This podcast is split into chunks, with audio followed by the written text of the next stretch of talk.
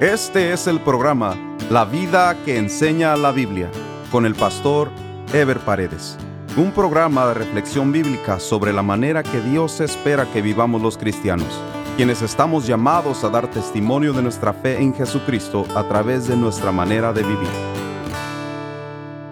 Continuamos con la serie Los primeros cristianos, un estudio basado en el libro de los Hechos.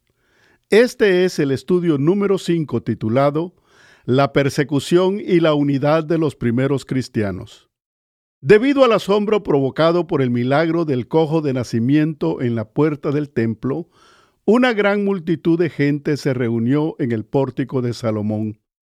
La ocasión es propicia para que Pedro presente un mensaje evangelístico directo hacia los judíos que habían rechazado y crucificado a Jesús.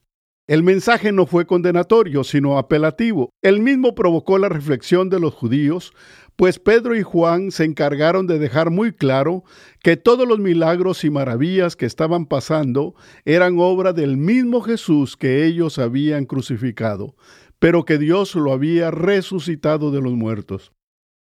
El propósito de los discípulos es llevar la atención de la gente hacia Jesús. Hechos 3 del 11 al 12 dice, y teniendo asidos a Pedro y a Juan, el cojo que había sido sanado, todo el pueblo, atónito, concurrió a ellos al pórtico que se llama de Salomón. Viendo esto, Pedro respondió al pueblo, varones israelitas, ¿por qué os maravilláis de esto? ¿O por qué ponéis los ojos en nosotros como si por nuestro poder o piedad hubiésemos hecho andar a éste? Pedro declara que el Jesús que los judíos habían humillado en la cruz del Calvario había sido glorificado por el Dios de Abraham, de Isaac y de Jacob, de manera que los judíos entendieran que había sido al Mesías prometido al que ellos habían negado, como dice Hechos 3 del 13 al 16. El Dios de Abraham, de Isaac y de Jacob, el Dios de nuestros padres, ha glorificado a su Hijo Jesús, a quien vosotros entregasteis y negasteis delante de Pilato, cuando éste había resuelto ponerle en libertad. Mas vosotros negasteis al santo y al justo, y pedisteis que se os diese un homicida, y matasteis al autor de la vida, a quien Dios ha resucitado de los muertos, de lo cual nosotros somos testigos, y por la fe en su nombre, a este que vosotros veis y conocéis, le ha confirmado su nombre, y la fe que es por él ha dado a éste esta completa sanidad en presencia de todos vosotros. Jesucristo es presentado por Pedro como el santo, el justo y el autor de la vida, atributos y virtudes que los judíos únicamente reconocían en Dios. Por lo que estas declaraciones de Pedro eran para confirmar que lo que Jesucristo había dicho de sí mismo era cierto. Si Jesús había sido muerto precisamente por declarar que era el Hijo de Dios, o lo que era igual para los judíos como decir que era el Dios mismo, la insistencia de Pedro y los discípulos tenía que hacerlo reflexionar profundamente. Pedro reconoce que lo que el pueblo judío y aún sus dirigentes habían hecho había sido por ignorancia, es decir, no sabían que habían entregado y crucificado al Mesías que ellos mismos esperaban como su libertador. Hechos 3, 17 al 20 dice, Mas ahora, hermanos, sé que por ignorancia lo habéis hecho, como también vuestros gobernantes. Pero Dios ha cumplido así lo que había antes anunciado por boca de todos sus profetas, que su Cristo había de padecer. Así que arrepentíos y convertíos para que sean borrados vuestros pecados, para que vengan de la presencia del Señor tiempos de refrigerio, y Él envía a Jesucristo que os fue antes anunciado. Pedro le recuerda al pueblo judío que Jesucristo es la continuación y el cumplimiento de lo anunciado y prometido por los profetas del Antiguo Testamento, según dice Hechos 3, 25 al 26. Vosotros sois los hijos de los profetas y del pacto que Dios hizo con nuestros padres, diciendo a Abraham, en tu simiente serán benditas todas las familias de la tierra A vosotros primeramente Dios, habiendo levantado a su Hijo, lo envió para que os bendijese, a fin de que cada uno se convierta de su maldad. El pueblo judío era el pueblo escogido de Dios. Ellos eran el instrumento que Dios había establecido para que la bendición de Dios viniera a este mundo. Por eso la predicación de Jesucristo y la presentación del Evangelio por parte de los apóstoles tendría que ser a ellos primero, porque Dios era fiel y consecuente con sus promesas. Los judíos tenían que aprovechar y hacer uso de esa bendición, pero para ello tenían que convertirse y empezar así a manifestar su fe cristiana como en efecto lo harían miles y miles de judíos que a partir de los apóstoles se entregaron a Jesucristo y fueron testigos de él, no solo en Jerusalén, sino más allá de su tierra. Muchos entre el pueblo judío y aún entre los dirigentes reaccionaron positivamente al mensaje de los apóstoles y se arrepintieron. El mensaje de Pedro es un modelo de presentación del Evangelio, el cual no debe ser condenatorio, sino debe procurar la reflexión profunda de la gente sobre la responsabilidad de sus hechos y las consecuencias de los mismos. Después del escándalo que se desató por la sanidad del cojo de nacimiento, Pedro y Juan fueron arrestados por los principales sacerdotes judíos pero luego fueron dejados en libertad al no encontrar nada de qué acusarlos.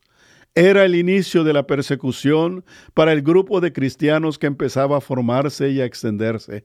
Pero en este inicio de persecución, Pedro y Juan y los demás cristianos dejarían en claro que su fe estaba encima de todo y que no les importaría exponer sus vidas con tal de predicar a Jesucristo. Hechos 4 del 1 al 3 dice, Hablando ellos al pueblo, vinieron sobre ellos los sacerdotes con el jefe de la guardia del templo y los saduceos, resentidos de que se enseñasen al pueblo y anunciasen en Jesús la resurrección de entre los muertos, y les echaron mano, y los pusieron en la cárcel hasta el día siguiente porque era ya tarde. Los principales sacerdotes eran los miembros del Sanedrín, que era el tribunal judío, los miembros más prominentes del Sanedrín eran los saduceos, quienes encabezaron este arresto. A los saduceos no solo les molestaba el hecho de que los cristianos anunciasen la resurrección, sino que les molestaba también el hecho de la revuelta que causaban entre el pueblo que los seguía ya que ellos eran aliados incondicionales de los romanos y estaban dispuestos a controlar cualquier disturbio para agradarlos a ellos y así mantener su estatus privilegiado. Todos los principales sacerdotes y ancianos y el sumo sacerdote y sus antecesores se reunieron al día siguiente para juzgar a Pedro y a Juan que habían sido encarcelados. Nótese que todos estos principales judíos habían sido los mismos que habían acusado y pedido la muerte de Jesús. Hechos 4 de 18 al 20 dice, y llamándoles les intimidaron que en ninguna manera hablasen ni enseñasen en el nombre de Jesús. Mas Pedro y Juan respondieron diciéndoles, Juzgad si es justo delante de Dios obedecer a vosotros antes que a Dios, porque no podemos dejar de decir lo que hemos visto y oído. Estos judíos que interrogaron a los apóstoles eran los mismos a los que Pedro les había temido cuando negó a Jesús para salvar su propia vida. Pero ahora no le importó arriesgar su vida junto con Juan. Sabían en quién habían creído y sabían claramente cuál era su misión. A los sacerdotes judíos les impresionó no solo la autoridad con que Pedro se defendía, sino la elocuencia de sus palabras. ¿Cómo era posible que hombres comunes y corrientes, del vulgo como ellos dicen, sin títulos y sin estudios como ellos, sin letras, estaban alborotando al pueblo con semejante elocuencia? Debe quedar claro que al decir hombres sin letras y del vulgo, no significa que Pedro y Juan fueran analfabetos o sin ningún estudio, y que fueran gente sin oficio de la calle. Lo que los judíos decían era que Pedro y Juan eran ciudadanos comunes y corrientes y que no tenían la preparación y el conocimiento de las letras de la ley que los escribas y maestros judíos tenían. La elocuencia de Pedro y Juan no era otra cosa que la evidencia del poder de Dios que respaldaba a los cristianos, ya que el testimonio que estaban compartiendo no era de ellos, sino una continuación del ministerio de Jesucristo. Al ver que no los podían acusar de nada y al ver el respaldo del pueblo que los seguía, decidieron dejarlos en libertad, no sin antes amenazarlos de que cesaran de hablar en el nombre de Jesucristo. Pedro, una vez más, desafía a los principales y corrobora la autoridad divina que le inviste a los cristianos y a la iglesia. Ninguna ordenanza terrenal iba a ser mayor que la ordenanza divina de predicar el Evangelio. Una vez más se enfatiza la misión y razón de ser de la iglesia. Y para desarrollar esa misión, los apóstoles iban a hacer todo el esfuerzo necesario y, de ser posible, arriesgar sus propias vidas para cumplirla. Después de haber sido liberados, se reunieron con los suyos e invocaron a Dios, sabiendo que lo que había sucedido contra Jesús y contra ellos como representantes de Él no era más que lo que había sido profetizado en el libro de los Salmos 2 del 1 al 3, que dice, ¿Por qué se amotinan las gentes y los pueblos piensan cosas vanas? Se levantarán los reyes de la tierra y príncipes consultarán unidos contra Jehová y contra su ungido, diciendo, rompamos sus ligaduras y echemos de nosotros sus cuerdas. Reunidos los discípulos y los demás seguidores de Jesús, oraron y pidieron fortaleza para soportar la persecución que se les venía encima y poder seguir proclamando el Evangelio con denuedo para que se siguieran manifestando las señales y sanidades que los habían respaldado. El derramamiento del Espíritu Santo se hizo sentir nuevamente sobre ellos y todos los presentes fueron llenos del Espíritu Santo para continuar proclamando el Evangelio, como dice Hechos 4:31. Cuando hubieron orado, el lugar en que estaban congregados tembló, y todos fueron llenos del Espíritu Santo y hablaban con denuedo la palabra de Dios. Es importante observar aquí nuevamente que la razón y propósito del poder del Espíritu Santo sobre la iglesia primitiva fue para que proclamasen poderosamente el Evangelio como en efecto lo siguieron haciendo. Los acontecimientos que sucedieron después de la sanidad del cojo de nacimiento iban a marcar el destino de la iglesia en el cumplimiento de su misión en este mundo serían rechazados por los líderes de este mundo, serían perseguidos, pero en medio de todo serían fortalecidos y llenos del Espíritu Santo para continuar sin detenimiento su noble misión de extender el reino de los cielos a través de la predicación del Evangelio de Jesucristo en todo el mundo. La iglesia y el cristiano van a trabajar siempre en un terreno adverso, las dificultades van a ser diversas, pero su misión marcada por la muerte y la resurrección de Jesucristo seguirá siempre adelante y no podrá ser detenida por ninguna oposición de este mundo.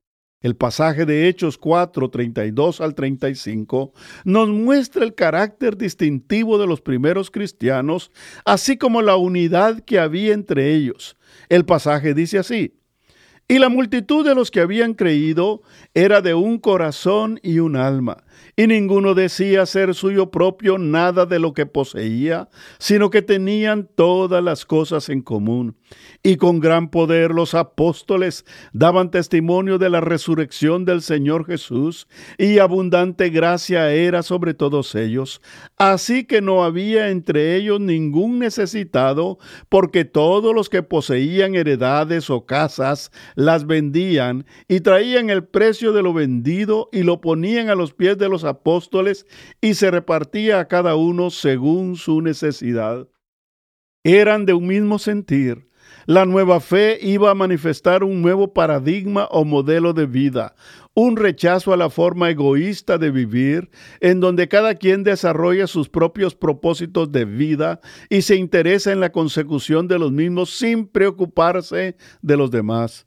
La nueva comunidad iba a ser diferente, iba a desarrollar propósitos comunes de bienestar e iban a trabajar juntos para lograrlo.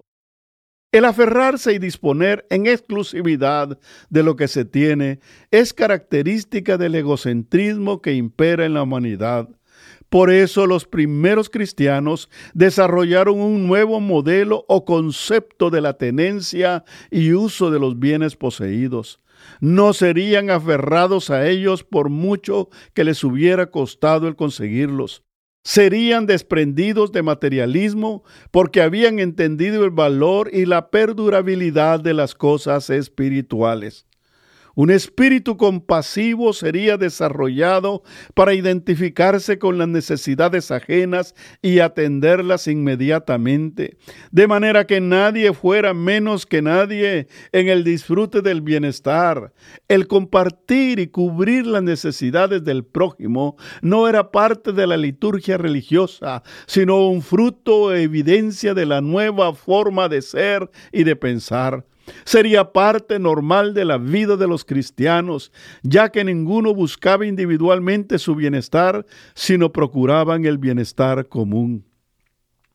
Otra característica peculiar era que toda la iglesia reconocía la autoridad de los apóstoles, no porque ellos fueran una élite o jerarquía privilegiada, sino porque ellos representaban la figura amorosa del Maestro, quien era la fuente, el motivo y el destino de la nueva comunidad. El respeto que los cristianos tenían a los apóstoles era porque a ellos les había delegado Jesucristo la responsabilidad de ser los pioneros y encabezar la misión gloriosa de la extensión del Evangelio por todo el mundo. El caso de Ananías y Zafira se convierte en una prueba a la autenticidad de la fe cristiana, como se narra en Hechos 5 del 1 al 5 que dice, pero cierto hombre llamado Ananías, con Zafira su mujer, vendió una heredad y sustrajo del precio, sabiéndolo también su mujer. Y trayendo solo una parte, la puso a los pies de los apóstoles y dijo Pedro, Ananías, ¿por qué llenó Satanás tu corazón para que mintieses al Espíritu Santo y sustrajeses del precio de la heredad?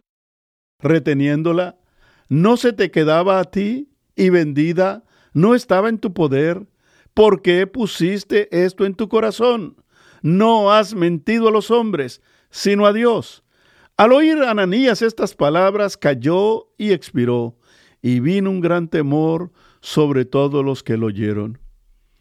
El caso de Ananías y Zafira es un evento doloroso que parece tener todas las características de un acto de legalismo apostólico. Sin embargo, el evento es parte fundamental de la narración en la formación de la iglesia, su carácter y su misión. En realidad, los detalles de la venta de la propiedad de Ananías y Zafira y el hecho de retener parte de lo obtenido en la venta no debe verse simplemente en el hecho de la diferencia del valor obtenido por la venta de la propiedad con la cantidad entregada a los apóstoles, sino fundamentalmente en el hecho de querer falsificar la fe cristiana al suplantar un fruto genuino del Espíritu por un acto humano hipócrita y egoísta. El amor y la compasión son atributos que Dios otorga por la fe a través del Espíritu y se ejercen espontáneamente producto de la nueva naturaleza del creyente. Al presentar un acto típico de religiosidad o falsedad religiosa como un acto genuino de amor, Ananías y Zafira estaban desafiando no a los apóstoles, sino a la fuente de las nuevas virtudes, que es el Espíritu Santo. Por lo tanto, contrario a lo que muchos teólogos y comentaristas bíblicos justifican como una muerte causada por la impresión de la culpabilidad descubierta, Ananías y Zafira se convirtieron en una evidencia de que el juicio de Dios es una realidad sobre todo lo que es engaño, suplantación o imitación de la fe. La obra de Dios es una empresa santa y genuina que no puede ser desarrollada bajo ninguna falsedad o apariencia, pues en ese momento deja de ser obra de Dios y se convierte en obra del enemigo. La muerte de Ananías y Zafira fue un evento lamentable pero necesario y se convirtió en una confirmación para los miembros de la iglesia primitiva y para los miembros de la iglesia del día de hoy de que la fe cristiana no se puede imitar, ni mucho menos suplantar con actos egoístas humanos como si fueran actos auténticos de fe. La iglesia no practicaría una religión de apariencia, sino se convertiría en una expresión genuina de las virtudes de Dios en este mundo a través de los frutos del Espíritu Santo, a fin de sembrar el amor de Dios en cada corazón y llevar a las personas y a los pueblos a una experiencia real de comunión con su Creador y por ende a una verdadera justicia y bienestar social. En el próximo programa continuaremos con el estudio Señales y prodigios en medio de la persecución. Nos vemos en el próximo programa. Dios les bendiga. Este fue el programa La vida que enseña la Biblia con el pastor Ever Paredes. Este programa fue patrocinado por la iglesia La Puerta Abierta, ubicada en Irvine, en el condado de Orange, California. La Iglesia La Puerta Abierta transmite uno de sus servicios por YouTube. Si desea ver la transmisión con los mensajes del pastor Ever Paredes, vaya a nuestro sitio de internet, lapuertaabierta.com, y haga clic en transmisión en vivo. O directamente a YouTube y escriba LPA en vivo, los domingos a las 10.30 de la mañana. Si desea mayor información, escriba al correo electrónico info